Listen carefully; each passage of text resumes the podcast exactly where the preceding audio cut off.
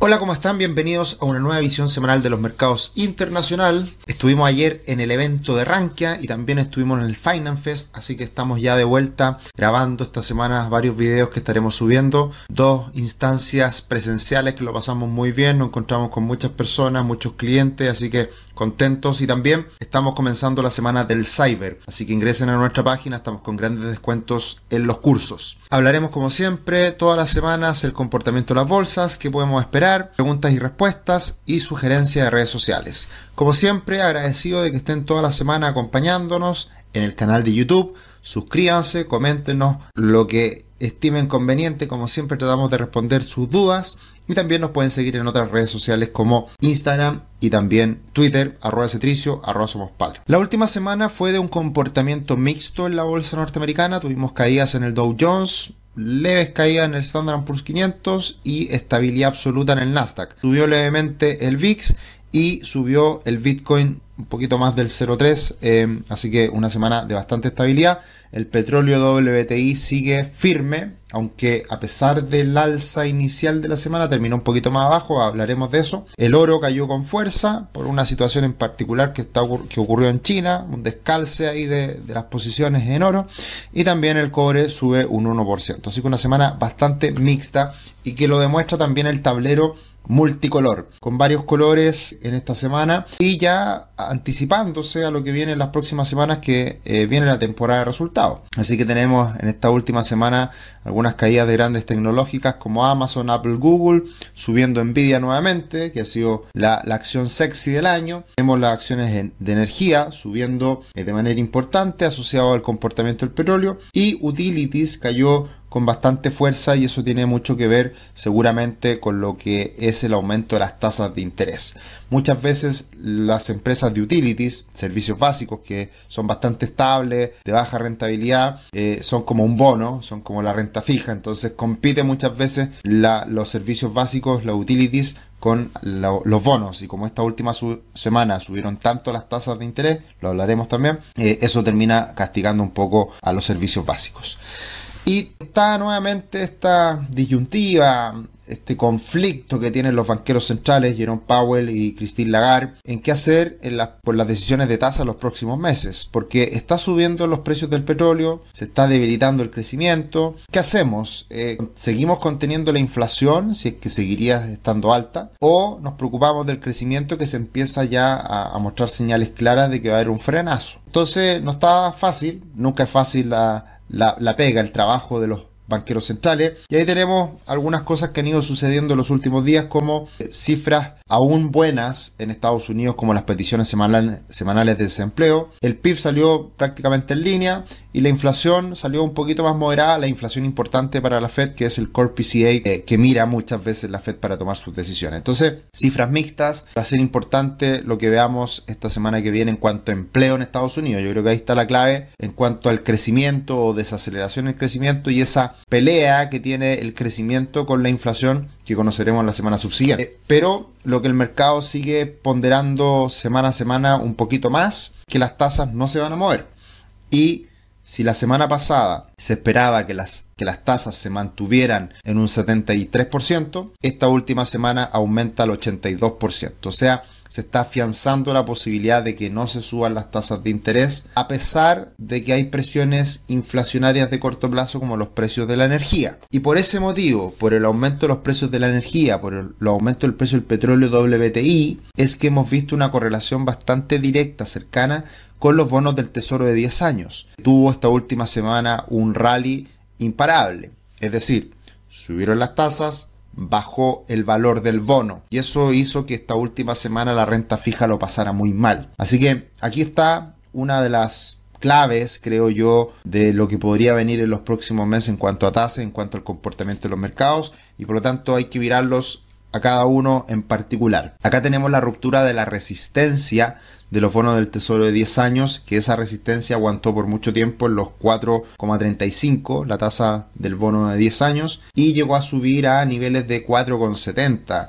en los últimos días. Se pegó un rally al alza muy relevante. Y eso afectó a toda la renta fija en su conjunto. Terminó cerrando un poquito más abajo, pero la verdad que fue impresionante el movimiento de tasas la última semana. Y si miramos al precio del petróleo, acá podemos ver de manera más clara lo importante que fue la resistencia, el techo, estos niveles de 94 dólares aproximadamente, que ya habían sido un techo en la primera parte de este año y ahora vuelve a respetar esos niveles. Y la caída es importante. Uno mira las velas, si uno mira el desempeño los últimos días, es una reversión importante que esperemos que siga cayendo el precio del petróleo, porque eso relajaría estas presiones inflacionarias y por lo tanto lo más evidente de una situación como esta es que se vaya concretando una desaceleración en la economía, que es lo que muchos esperan, nosotros también, pero una desaceleración más bien lenta. Y en ese sentido, el Standard Poor's 500 tenía un piso muy importante en los 4.350 puntos, se rompe y al cierre de la semana está debajo ese soporte que ahora se convierte en resistencia. Así que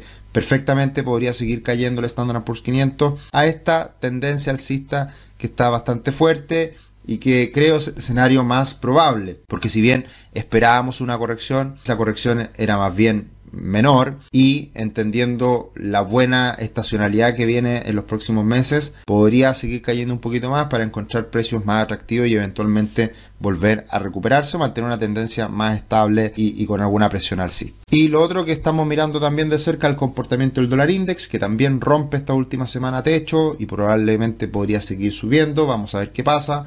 En algún minuto, hace algunos meses atrás, cuando rompió a la baja el soporte en los 100, creíamos que no iba a parar de caer, cambió completamente la tendencia y ahora está pasando lo mismo al revés. Veremos cómo funciona esta ruptura de resistencia y si se, se vuelve a situar eh, por debajo y eventualmente rompe esta directriz alcista línea azul que se ve en el gráfico. Muy importante el comportamiento del dólar porque esto afecta a los commodities y en general cuando el dólar está fuerte los mercados norteamericanos están más fuertes, cuando el dólar está más débil beneficia en general a los mercados emergentes. Y algo que es muy importante y que no hay que dejar de tener en cuenta de todo lo que ha pasado en los últimos años es que al final los mercados reaccionan a la liquidez. Si hay más plata en el mercado, los mercados suben. Si se restringe la plata en los mercados, los mercados caen. Y esta correlación ha sido evidente en los últimos años y ahora hemos visto una cierta caída en la bolsa norteamericana porque precisamente se está restringiendo la liquidez. Entonces acá lo es todo. Más liquidez, más plata en el mercado, suben los mercados. Menos liquidez, restricción de liquidez, corrigen los mercados. Así que muy importante tener en cuenta esto porque lo que haga la Reserva Federal de Estados Unidos al final determina en gran parte el comportamiento futuro de los mercados. El futuro comienza hoy, conoce la primera plataforma de planificación financiera de Chile, crea tu cuenta gratis y ya pueden invertir en la plataforma. Ya está abierta la plataforma, lo digo despacio, no lo repito tanto, pueden ahí indagar. Está disponible la, plataforma de inversión, los que estén atentos lo pueden ver y, ver si es que pueden invertir en algo, obviamente en la semana.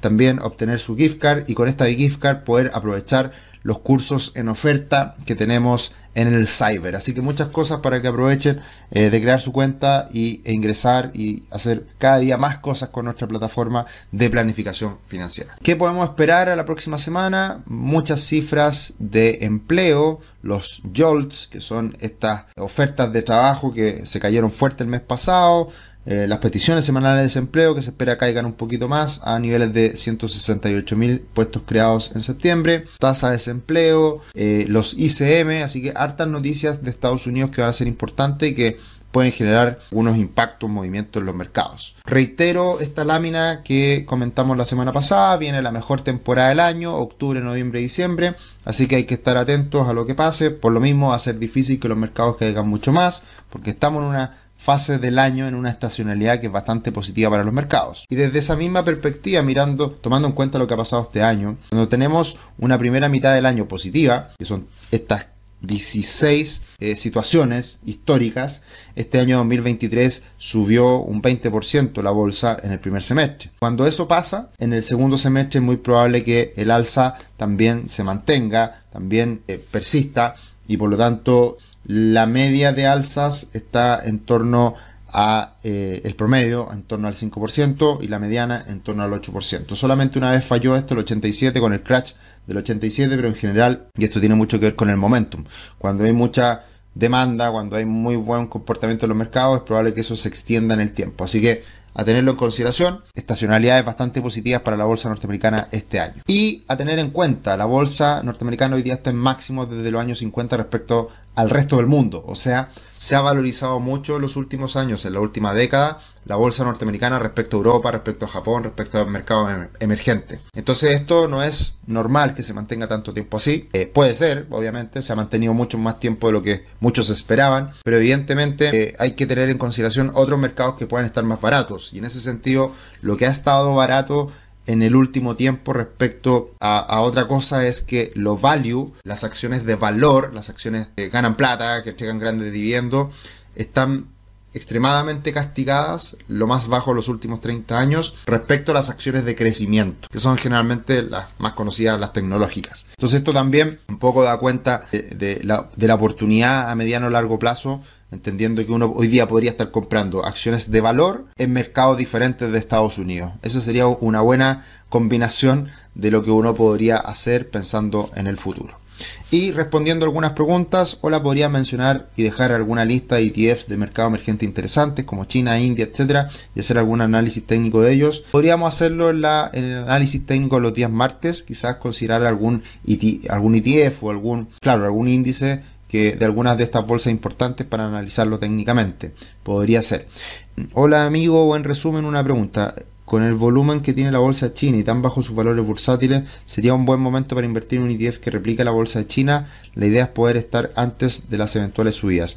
Ahí, Pablo, lo que decíamos recién, que es que otros mercados fuera de Estados Unidos están castigados o Estados Unidos ha crecido más respecto a los otros mercados y además las acciones de valor eh, en precios muy bajos históricos puede ser una buena mezcla para buscar algo por ahí. Entonces, no sé si hay algún ETF de China, seguramente que sí, de acciones de valor puede ser una buena alternativa respecto a lo que tú me preguntas, Pablo. Eso sería con respecto a las preguntas y tenemos como recomendación, sugerencia redes sociales a Diego Puertas, un analista, alguien que está constantemente subiendo gráficos, mm, mucha, mucho contenido, mucha información de valor. Saqué hoy día justamente un par de grafiquitos de él eh, para compartirlo, así que eh, eh, es un analista español para que también lo puedan sumar a la lista de sugerencias de redes sociales. Eso sería por esta semana en la visión semanal de los mercados internacional. Nos encontramos en otro video. Un abrazo. Chao, chao.